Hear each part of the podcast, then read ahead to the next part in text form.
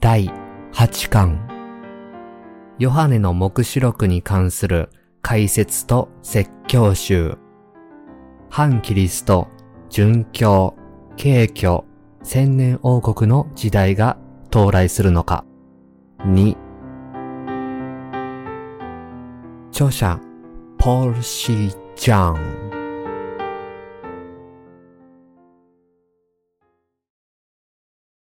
第8章、7つの災害を告げるラッパ。目視録第8章1から13節子羊が第7の封印を解いたとき、天に半時間ばかり静けさがあった。それから私は神の見前に立つ7人の見つかいを見た。彼らに7つのラッパが与えられた。また、もう一人の見つかいが出てきて、金の航路を持って祭壇のところに立った。彼にたくさんの香が与えられた。すべての生徒の祈りとともに、御座の前にある金の祭壇の上に捧げるためであった。香の煙は生徒たちの祈りとともに、見つかいたちの手から神の見前に立ち上った。それから見つかいはその香炉を取り、祭壇の火でそれを満たしてから地に投げつけた。すると、雷鳴と声と稲妻と地震が起こった。すると、七つのラッパを持っていた七人の見つかいは、ラッパを吹く用意をした。第一の見つかいがラッパを吹き鳴らした。すると、血の混じった氷と人が現れ、地上に投げられた。そして、地上の三分の一が焼け、木の三分の一も焼け、青草が全部焼けてしまった。第二の見つかいがラッパを吹き鳴らした。すると、火の燃えている大きな山のようなものが海に投げ込まれた。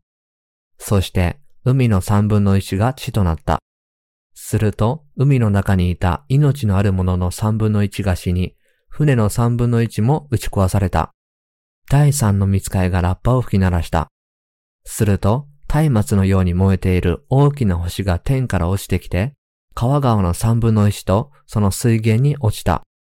この星の名は苦よもぎと呼ばれ、川の水の三分の一は苦よもぎのようになった。水が苦くなったので、その水のために多くの人が死んだ。第四の見つかいがラッパを吹き鳴らした。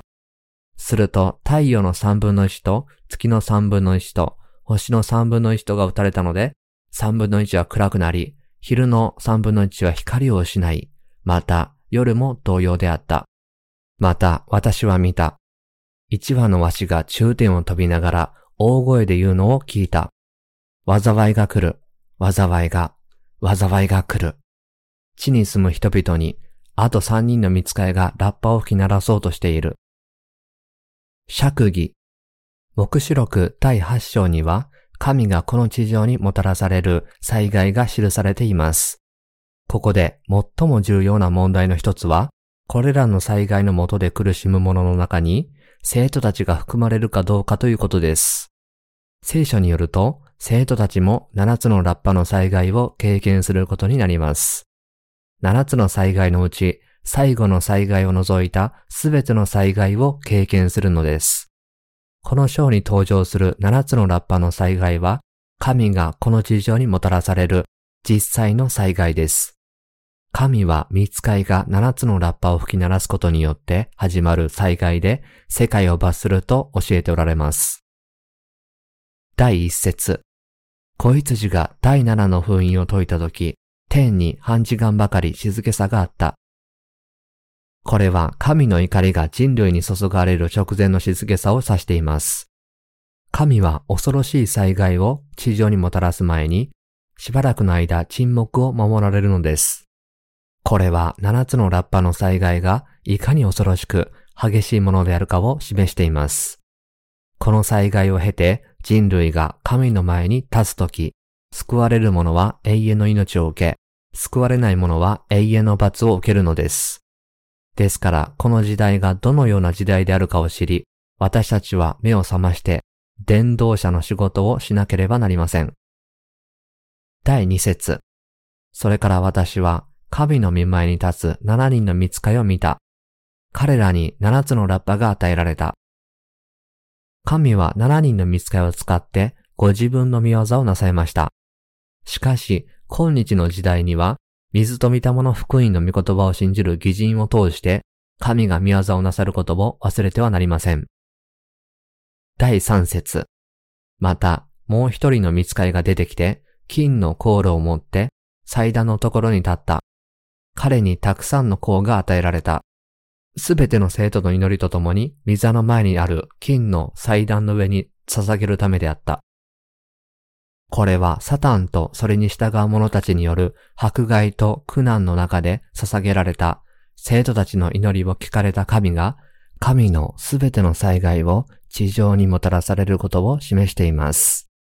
ここで言う金の航路とは、すべての生徒の祈りのことで、彼らの祈りが神に届けられることによって、神のすべての御業が成就されることを意味します。神は生徒たちの祈りを聞いて、御業をなさるのです。第4節河の煙は生徒たちの祈りとともに、見つかいの手から神の御前に立ち上った。これは反キリストがこの地上の生徒たちをどれほど苦しめてきたかを示しています。終わりの時の苦難のために、生徒たちは神に反キリストを追い払い、苦難を早く通り過ぎさせ、神の怒りがどれほど激しいかを殺人者に示すよう祈るのです。ここの聖句は神がこのようにすべての生徒の祈りを受け取られることを示しています。生徒たちの祈りを受け取られた後、神は七つのラッパと七つの鉢の災害によって、反キリストとそれに従う者たちを裁き始められるのです。反キリストとそれに従う者たちへの神の裁きは、生徒たちの祈りに対する神の最終的な答えなのです。第5から6節それから見つかいはその航路を取り、祭壇の火でそれを満たしてから地に投げつけた。すると、雷鳴と声と稲妻と地震が起こった。すると、七つのラッパを持っていた七人の見つかいは、ラッパを吹く用意をした。神はこの地上に七つのラッパの災害を用意なさっています。ですから、この世界は、雷鳴と声と稲妻と地震から逃れることはできないでしょう。第七節第一の見つかいがラッパを吹き鳴らした。すると、血の混じった氷と人が現れ、地上に投げられた。そして地上の三分の一が焼け、木の三分の一も焼け、青草が全部焼けてしまった。第一の災害は、地上の三分の一が焼かれることで、木の三分の一も焼け、すべての青草が焼き尽くされます。この災害はこの世の森に降りかかります。なぜ神はこのような災害を下されたのでしょう？それは人々が神の被造物の美しさをその目で見たにもかかわらず、創造主を神と認めて礼拝せず、作り主の代わりに作られたものを拝み、これに仕えたからです。ローマ人への手紙第一章25節そこで神は神に栄光を返さず、神に逆らう者たちに七つのラッパの災害をもたらされるのです。第8から9節第二の見つかいがラッパを吹き鳴らした。すると、火の燃えている大きな山のようなものが海に投げ込まれた。そして海の三分の一が地となった。すると、海の中にいた命のあるものの三分の一が死に、船の三分の一も打ち壊された。第二のラッパの災害は流れ星が地球に衝突することです。この小惑星は海に落ち、海の三分の一を地に変え、海に住む生き物の三分の一を殺し、船の三分の一も打ち壊されました。神が作られた自然を通して人類は多くの恵みを受けてきました。しかし、彼らはその自然の恵みに感謝するどころか、傲慢になって神に敵対してしまいました。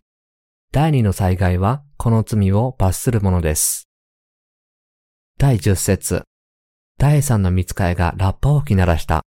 すると、松明のように燃えている大きな星が天から落ちてきて、川川の三分の一とその水源に落ちた。なぜ神は小惑星を川川の三分の一とその水源に落としたのでしょうかそれは人類が命の番組の種によって生きているにもかかわらず、主を礼拝することも感謝することもせず、この命の主を軽んじたからです。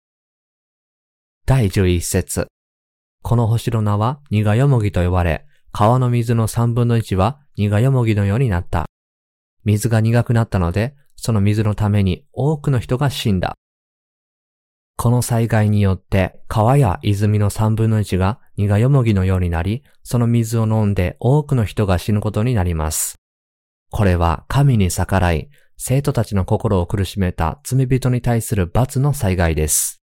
神はこのように義人に対して行ったすべての行いを罪人に復讐することを怠らないのです。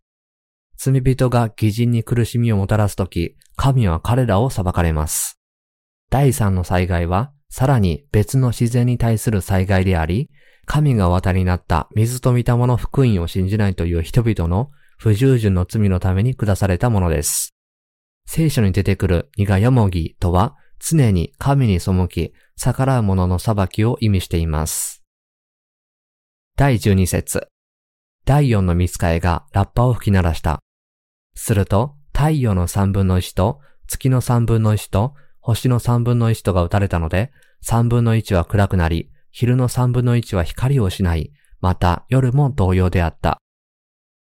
第四の災害は、太陽、月、星の三分の一が暗くなることです。人類はこれまでずっとサタンに従い、闇を愛してきました。そのため、イエス・キリストがお渡りになった水と御霊の福音が照らす救いの光を憎んだのです。そこで神は闇の世界がいかに恐ろしく、呪わしいものであるかをお教えになるために、この闇の災害を彼らにもたらされるのです。この災害はイエス・キリストを憎み、闇を愛した彼らの罪に対する神の怒りがいかに激しいかを示すためでもあります。その結果、この世の太陽、月、星の三分の一が光を失い、暗くなります。第13節また私は見た。一羽のわしが中点を飛びながら大声で言うのを聞いた。災いが来る。災いが、災いが来る。死に住む人々に、あと三人の見つかいがラッパを吹き鳴らそうとしている。この聖句はこの地上に住むすべての人にまだ三つの災害が待ち受けていることを教えています。